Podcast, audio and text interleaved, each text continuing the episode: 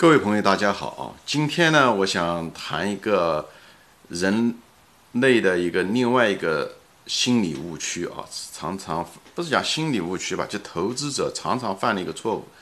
呃，在心理学上，我们称为叫做机会成本啊，机会成本。嗯，机会成本是什么意思呢？就是呃，我们在投资中，常常有人就说，哦，这个东西很赚钱，你看他赚了这么多钱。这是一个绝对的收益啊，嗯，他心理上就是说这个东西是零成本啊。其实你任何一个东西，它都是有个机会成本。什么意思呢？就是说你这么想，就是如果你不投这个项目的话啊，如果把同样的你当初投这个项目的资源，也就是时间也好，金钱也好，如果选了另外一个项目，对不对？如果投到另外一个项目，用相同的这个资源和时间，如果当初投到另外一个项目，得到的收益就是你这个投资的机会成本，好吧？所以这就是所谓的机会成本。如果我做了另外一个，我如果能得到那个收益，那么那个收益就是你做这个项目的机会成本，对吧？很简单。所以呢，投资呢。是一定是有，一定要有机会成本的这个概念。你没有这个机会成本的概念，你常常会发生一些，嗯，投资决策上的一些错误啊。比方说说这样说吧，你把钱存到银行，对不对？你把钱存银行，你觉得，哎呦，我银行，嗯，一万块钱在银行拿了一百块钱的利息，你总觉得这你得到了好处。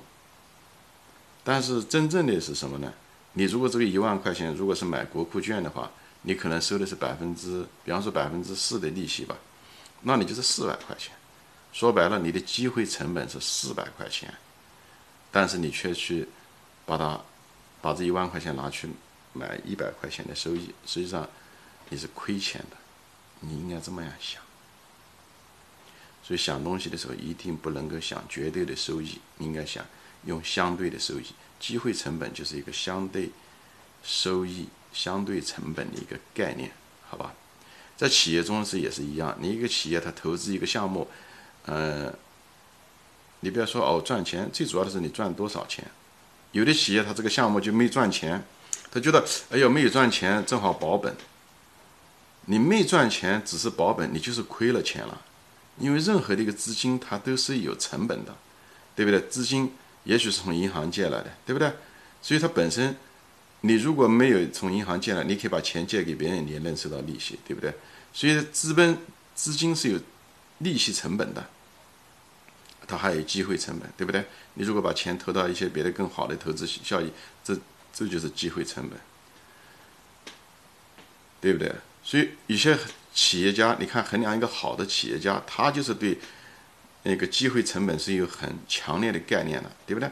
比方说是一个企业赚了钱，或者是他一部分资金，对不对？他是把钱，嗯，留在这个企业中投资一个项目呢，还是把这个，嗯，留在嗯企业中把这个钱，嗯，买一家公司给他赚更多的钱，或者是买理财产品，对不对？这每一个都有它的收益的，或者是把钱，对不对？嗯，我们不做这些东西，把钱分给股东。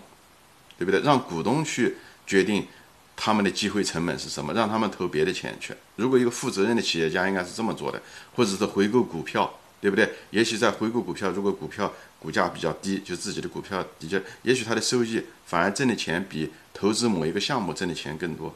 所以他投资某一个项目的时候，一定想到了这，是他一定应该这样想，他想到是，我现在的公司的股票是不是很便宜？如果便宜的话，与其投资这个项目每年只能给我挣百分之五。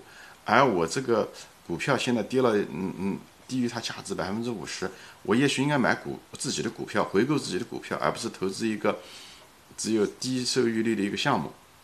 所以，一个企业家应该是这么想的，有要知道他的机会成本是什么，应该这样想，企业家也应该这样想。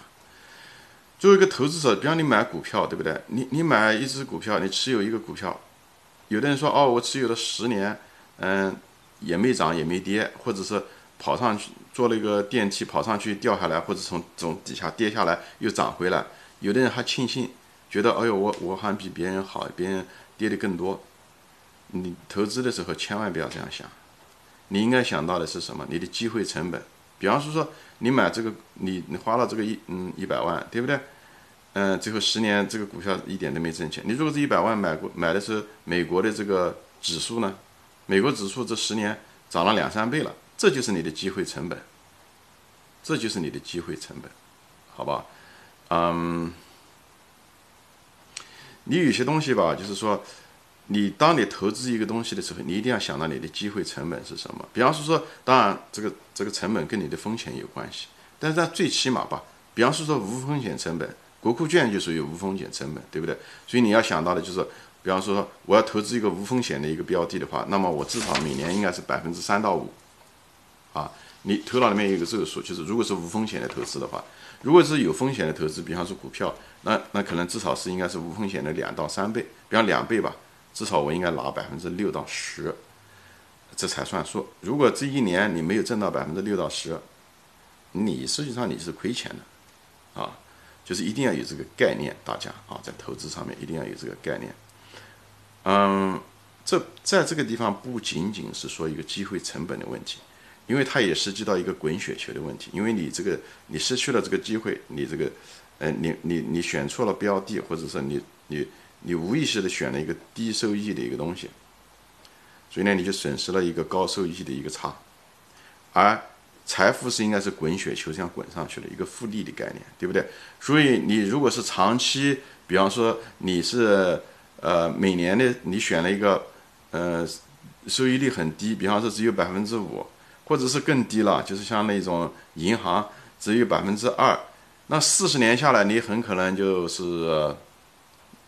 你一你的资产一倍都没有翻翻过来，嗯，四十年你资产如果百分之二，也许是资产，呃呃呃才能翻一倍。你把你的成本收回来，啊，你要如果是百分之二的利息放到银行的话，但如果你是投资了一个，呃百分之二十的一个收益的话，对不对？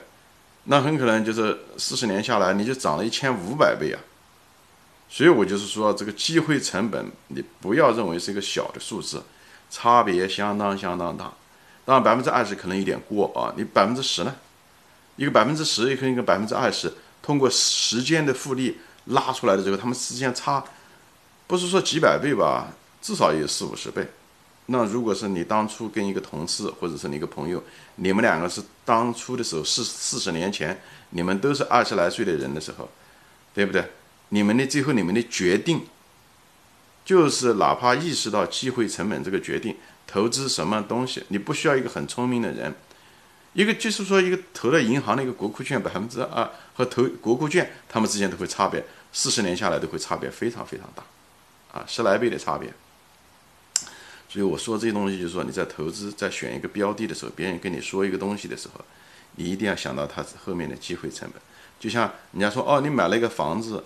哦，你租金能挣这么多钱，你一定要想到，我如果把同样的资金放在买别的东西，我会挣更多吗？不仅仅是那一年挣多少，我这么多年下来，它像滚雪团一样的，哎，这个才是最重要的，好吧？嗯，所以今天这个节目就是想澄清一下子，你在投资中一定要树立一个机会成本的概念，因为机会成本。最后导致了你的每年的收益率不一样，而复利会导致你因为收益收益率的差别，会导致你们财产上面巨大的差别，在几十年以后，好吧？行，今天就说到这里，谢谢大家收看，再见。